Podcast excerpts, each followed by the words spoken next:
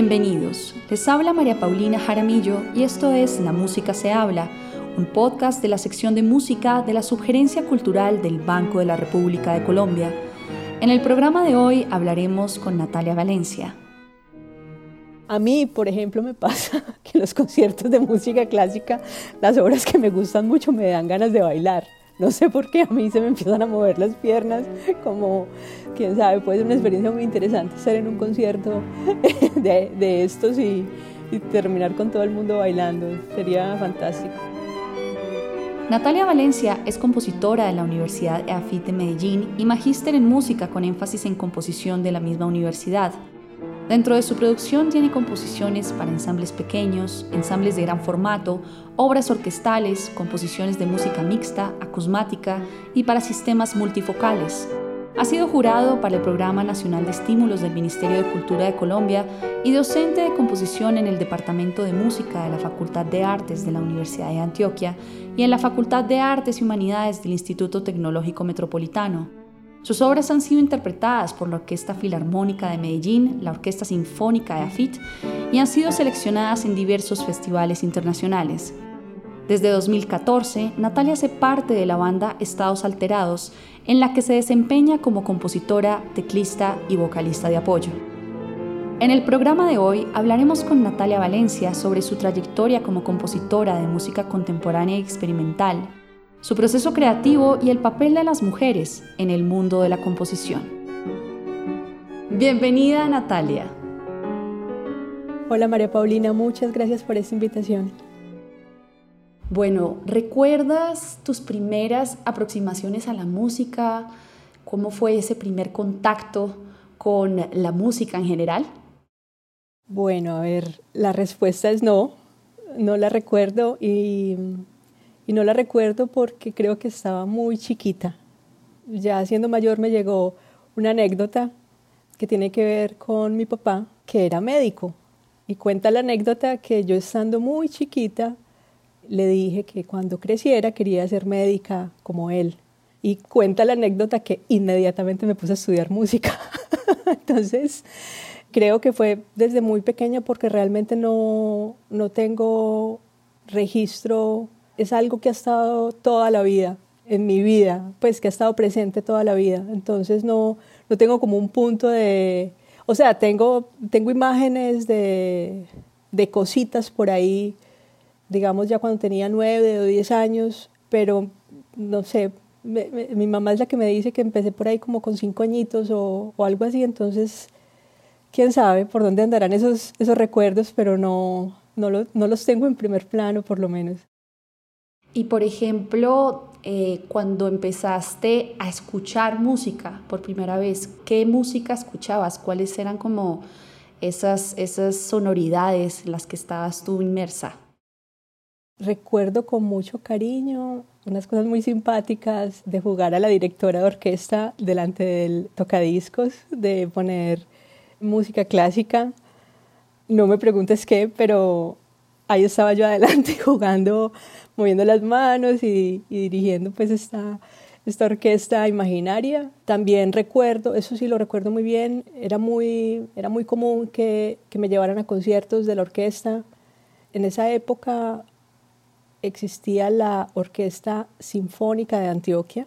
Esa orquesta desapareció después, tristemente, pero recuerdo mucho eso, estar en los conciertos de la orquesta, de hecho, recuerdo que los pies no me llegaban, o sea, la silla, a la silla, las sillas me quedaban muy grandes, las sillas del teatro, y las piernas me quedaban como medio volando. Aún hoy me pasa eso, pero en aquella época era más todavía de tener como, sí, las, las piernas un poco volando en los, en los asientos del, del teatro. También recuerdo grupos de música popular eh, tocando en mi casa, actividad artística, cultural, bastante, bastante, sí.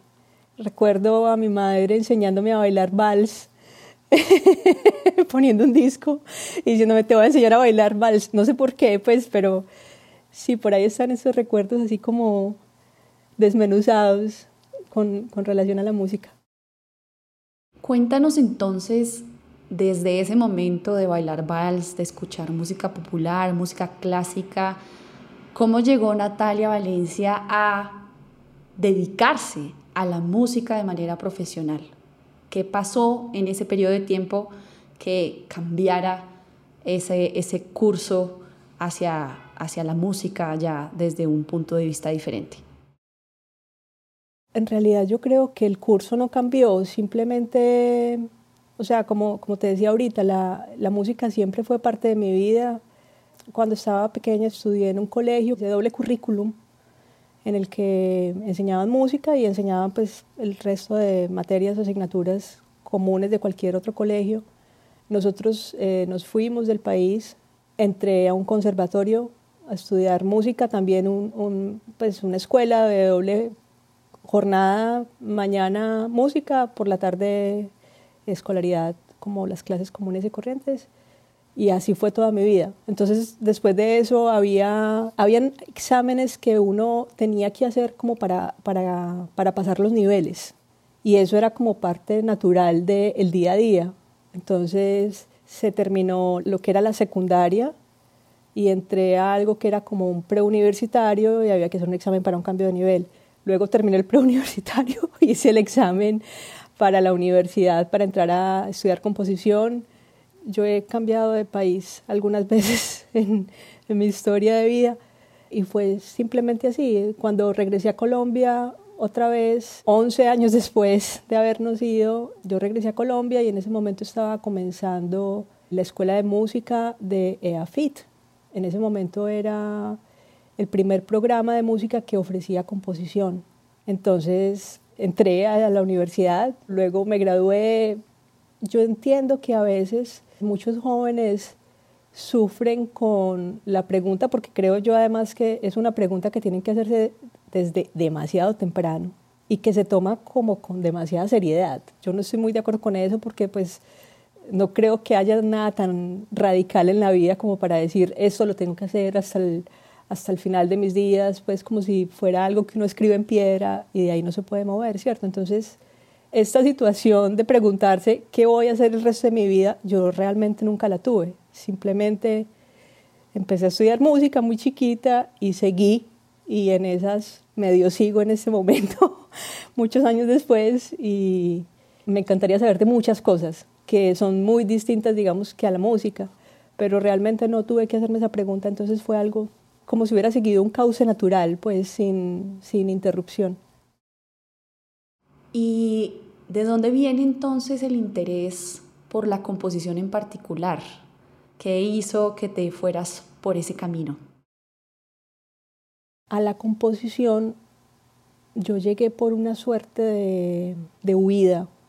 Yo tuve una formación desde muy chiquitica, estudié, fue piano, luego estudié clarinete, se volvió como mi énfasis y tuve una experiencia muy desagradable en la época en que ya medio, o sea, todavía me faltaba un año para mi graduación, era el año anterior, con un profesor que era el jefe de, que era el jefe de, el jefe de cátedra. En un examen en el que me fue muy mal, este hombre fue absolutamente agresivo y a mí eso me destruyó completamente y empecé como inconscientemente a elucubrar un abandono del clarinete que logré 10 años después de esa situación. O sea, me demoré mucho tiempo en lograr, digamos que separarme del clarinete. Entonces, eso, como te decía, eso fue el, el año anterior a, al hacer mi, hacer mi recital de graduación de, de, ese periodo, que era un grado medio superior, antes de entrar a la universidad. Y cuando llegó la época de hacer los exámenes para entrar a la universidad y escoger un énfasis, por alguna razón dije composición. Preparé unas obras y ahí empezó todo. Me llama mucho la atención la escogencia de los instrumentos en tus obras que pues son instrumentos que están tocando al mismo tiempo, por ejemplo, una tuba wagneriana con unos crótalos o música electrónica con órgano y bueno, esta cantidad de combinaciones eh, tímbricas. ¿Por qué eliges estas combinaciones? ¿Te imaginas el resultado sonoro de estas combinaciones antes de escribir? ahí se mezclan dos cosas. Una es la curiosidad y con que a veces experimentando, experimentando salen unas cosas que a veces puede ser que funcionen y entonces de ahí puedo rescatar un pedacito de algo para utilizarlo en otra, en otra obra porque ya tuve, digamos que esa experiencia previa de poder haberlo probado. Y la otra es que hay un tema que me interesa mucho a mí y es el de la empatía. ¿A qué voy con esto? Yo creo que la empatía se logra, o sea, una de las razones con las que podemos ser empáticos es cuando logramos ponernos, como dice el dicho, en los zapatos del otro, o cuando alguien puede ser empático con nosotros porque sucede lo contrario. Entonces, me ha gustado mucho y me ha interesado mucho poder cambiar las cosas de lugar para tener la posibilidad de tener otra perspectiva y compartir esa experiencia, no solamente con quienes interpretan la música, sino con el público, poder tener otra experiencia de lo mismo. Me pregunto si tienes también en cuenta cuando compones la reacción de los oyentes antes de estrenar las obras. Escuchar es una experiencia muy personal, entonces yo creería que lo máximo que uno puede aspirar a lograr es, es tratar de escribir o de hacer sonar la música como uno cree o aproximarse a lo que uno cree que es ese sonido. Pero vuelvo y te digo, es, es como la oigo yo. Es muy posible también que al, al yo tratar de aproximarme a eso que interiormente me suena, es muy posible que alguien se sincronice conmigo en esa escucha. Pero no me atrevería a decir que pueda ser igual, porque es una experiencia muy personal, de la que pueden salir muchas respuestas y sincronizarse en otras, sincronizarse en otros puntos.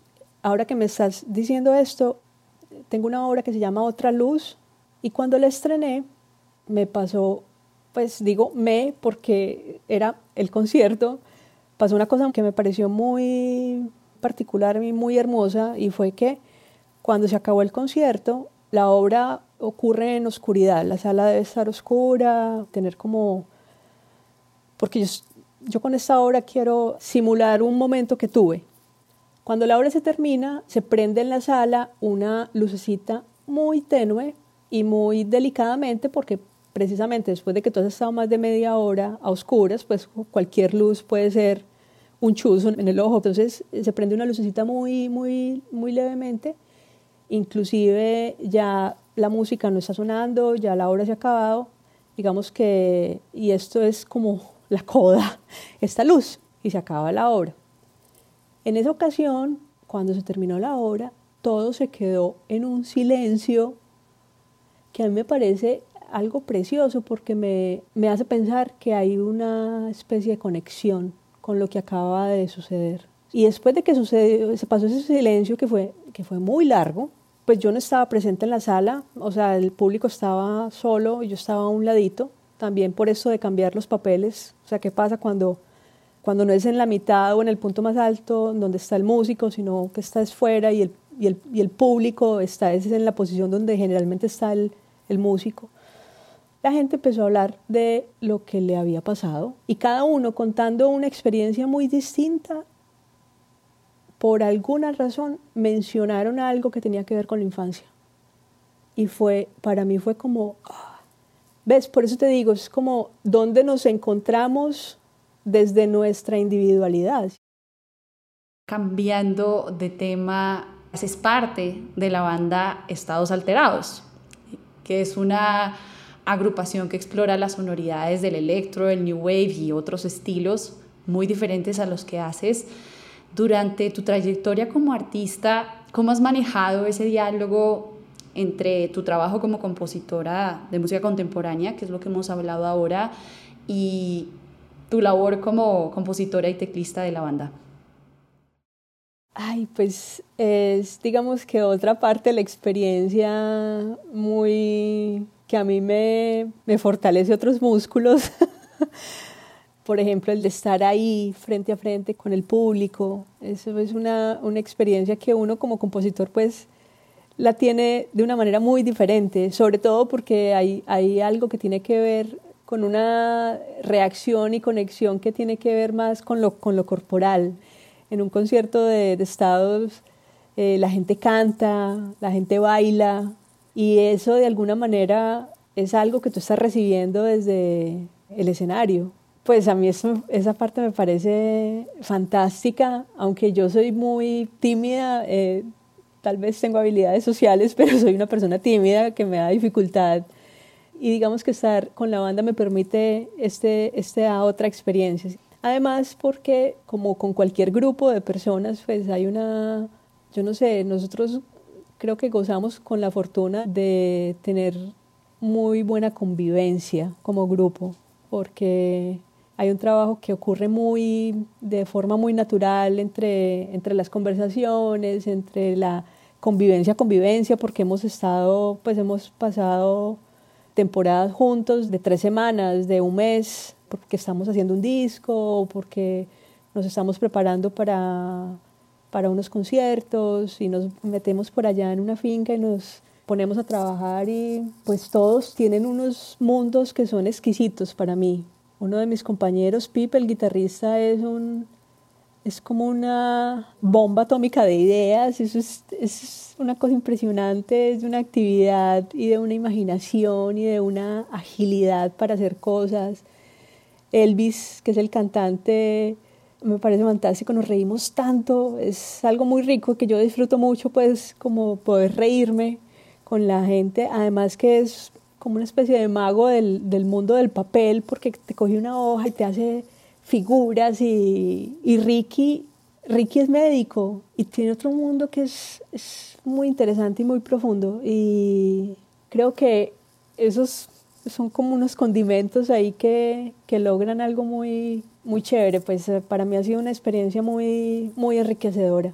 Más el resto de, de, la banda, que no es la que está en el escenario, que es mucha otra gente que trabaja con nosotros, como nuestro manager o toda la gente que está alrededor es, sí, es como una familia y eso es, pues no sé qué podría tener de diferente a la, no sé, tal vez algún día en, en un concierto de, no sé, de música electroacústica sería muy lindo ver a la gente bailar y a mí, por ejemplo, me pasa que en los conciertos de música clásica, las obras que me gustan mucho me dan ganas de bailar. No sé por qué a mí se me empiezan a mover las piernas como quién sabe, puede ser una experiencia muy interesante estar en un concierto de, estos y terminar con todo el mundo bailando. Sería fantástico.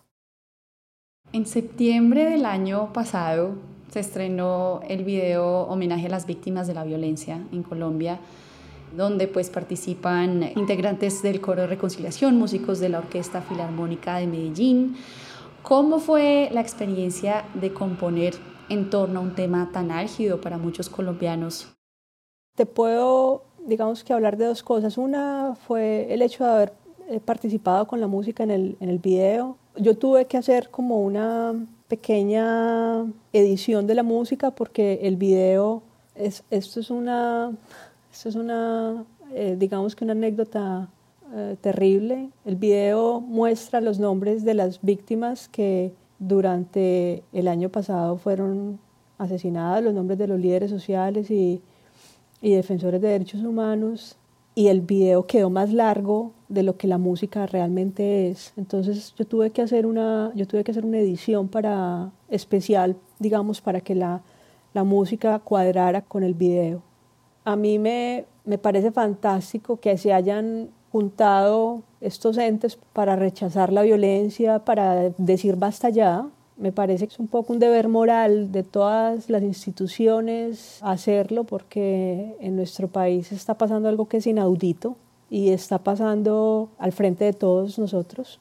Colombia tiene una, una historia particularmente compleja con relación a la, a la violencia, o sea, particularmente compleja con, con relación a lo que ha sucedido, digamos, en otros lugares de Latinoamérica. Y aquí en este, en este video pues estaban personajes muy valiosos. Uno de ellos es, el, es este coro reconciliación. El coro reconciliación está constituido por excombatientes de diferentes frentes y por víctimas, lo cual es un, es un ejemplo, digamos que para, para nosotros como ciudadanos, y que esto lo posibilite la música es algo muy, muy valioso. La otra parte es la Orquesta Filarmónica de Medellín, que ha venido haciendo una labor muy intensa, sobre todo en esta época pues, de, de la pandemia y todo eso, de mantener la orquesta viva, de mantener a sus músicos activos, de, de mantener a las comunidades con las que vienen trabajando aún en proyectos.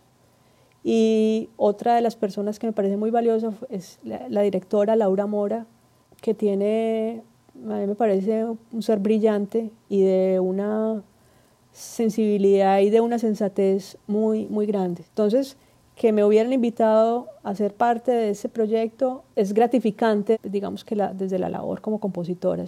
Natalia, en el documental Mujeres Reverberantes, la saxofonista María Valencia nos hace una pregunta aguda.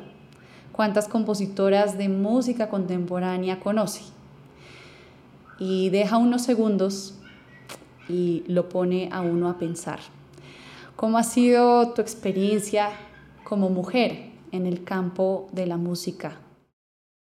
He sufrido de ciertas soledades.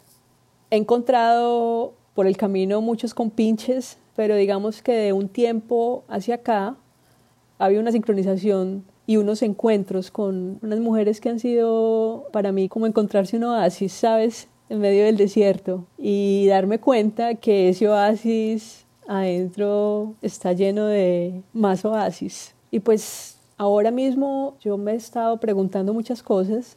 Me he pasado toda la vida así, pero creo que ahora soy más consciente de esas preguntas y esas preguntas también tienen que ver con intereses personales, con y con tratar de, de, tener experiencias que no pude tener dentro de mi formación como compositora cuando yo me gradué del pregrado, resultó ser que eso me convirtió en la primera mujer graduada en Antioquia de composición.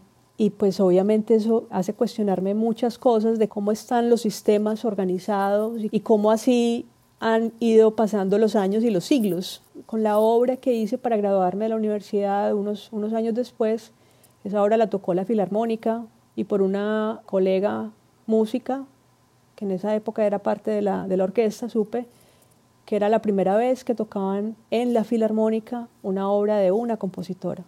Entonces es como qué emocionante, pero qué aterrador también, ¿cierto? Porque, pues no sé, si, si, si estuviéramos aquí conversando y que yo tal vez tuviera 200 años, pues eso podría ser como un hecho que no lo podemos saltar, pero, pero no es así. A mí eso me cuestiona muchas cosas. Eh, me ha hecho a veces entrar en crisis. No sé, he pasado por momentos en que internamente estoy destruyendo todo mi bagaje para ver qué queda en pie. Y esa es una experiencia que es un poco estresante porque lo deja uno muy muy sin piel. Y por otra parte, pues yo reafirmo mi interés en, en trabajar con mujeres. Es, es, algo que me interesa mucho. Me interesa mucho seguir aprendiendo sobre feminismo para aprender a, a conocer cuáles son las, las naturalezas de los monstruos y que no me asusten tanto. Por ahí es, más o menos, exacto. En eso, en eso llevo toda la vida, creo. Desde tu perspectiva, ¿qué se puede hacer entonces para visibilizar el trabajo de las mujeres compositoras en Colombia? Eh, bueno, esta pregunta es muy importante. Me parece que es fundamental que haya una decisión institucional o desde la institucionalidad de hacerlo. Digo esto porque la mayor parte de los esfuerzos que hoy por hoy se hacen para visibilizar el trabajo de las compositoras está siendo principalmente hecho por nosotras mismas. Y es claro que el alcance que puede tener esta visibilización puede ser de muchísimo mayor alcance si, como decía antes, se decide hacer y se promueve desde lo institucional. Creo que hay muchas maneras, algunas de, de estas cuales podrían ser. Lo primero es que, que se, nos se nos incluya en el, en el relato histórico, que seamos tema de estudio en una clase de composición, de análisis, de interpretación, que tengamos parte en las enciclopedias, en los diccionarios, que se promueva nuestra música, que se promuevan nuestras partituras, nuestras grabaciones, que se nos grabe, que se nos comisione música, que se nos incluya como compositoras en, la programación de, la sala, en las, de las salas de concierto, en las convocatorias, en, los concursos, en los homenajes, en, los monográficos, pues que de alguna manera se nos eh, facilite el tránsito por un, territorio que, que, también es de las compositoras, también es nuestro. Pues, ¿cómo se hace esto? Al mencionarnos, al, al referirnos, al contarnos, al incluirnos pues esto es en un sentido, la inclusión enriquece y, evidentemente pues esto enriquecería mucho el panorama general en el que siempre hemos tenido un papel activo e importante, pero no se muestra, ¿no? no se menciona. Hay muchas maneras de hacerlo. Estas que mencioné, pues creo que son algunas de ellas. Bueno, muchísimas gracias Natalia. Un placer haber compartido contigo y que nos compartieras un poco tus perspectivas sobre la música y sobre la vida. Sí, qué intensidad linda. Es, para mí es un, un ejercicio que me pone a prueba a mí misma y por eso agradezco mucho este tipo de invitaciones porque son como ese empujoncito que hace falta para sentarse y, hablar de lo que haya que hablar además en, tu compañía que ha sido tan, tan especial. Muchas gracias por invitarme. Antes de terminar, por cortesía de la compositora Natalia Valencia, los dejamos con Sobre el Amor, una obra para ensamble de cámara que se presentó en el auditorio Fundadores de la Universidad de Afit en Medellín en el 2018. En la interpretación está Jorge Lorza en la flauta, Clara Rojas en el violín, Ana María Rojas en la viola, Miguel García en los crótalos y tam tam, Jairo Restrepo en la tuba wagneriana y Gilmer Sosa en el trombón bajo.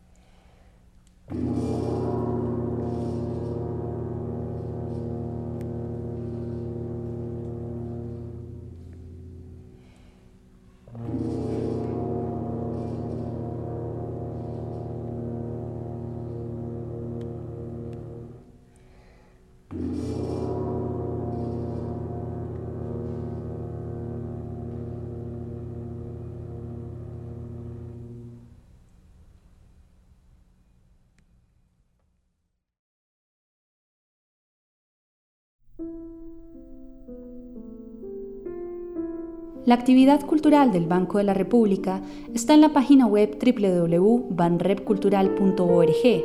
Síganos en Facebook como Sala de Conciertos Luis Ángel Arango y en Instagram, Twitter y YouTube como Banrep Cultural. La Música se habla es una producción de la sección de música de la Subgerencia Cultural del Banco de la República de Colombia. La música de este podcast es parte del trío Opus 32 de la compositora colombiana Amparo Ángel interpretado por el Swiss Piano Trio, grabación que hace parte del disco Compositores de nuestro tiempo, volumen 2, editado y publicado por el Banco de la República. Mi nombre es María Paulina Jaramillo, hasta una próxima ocasión.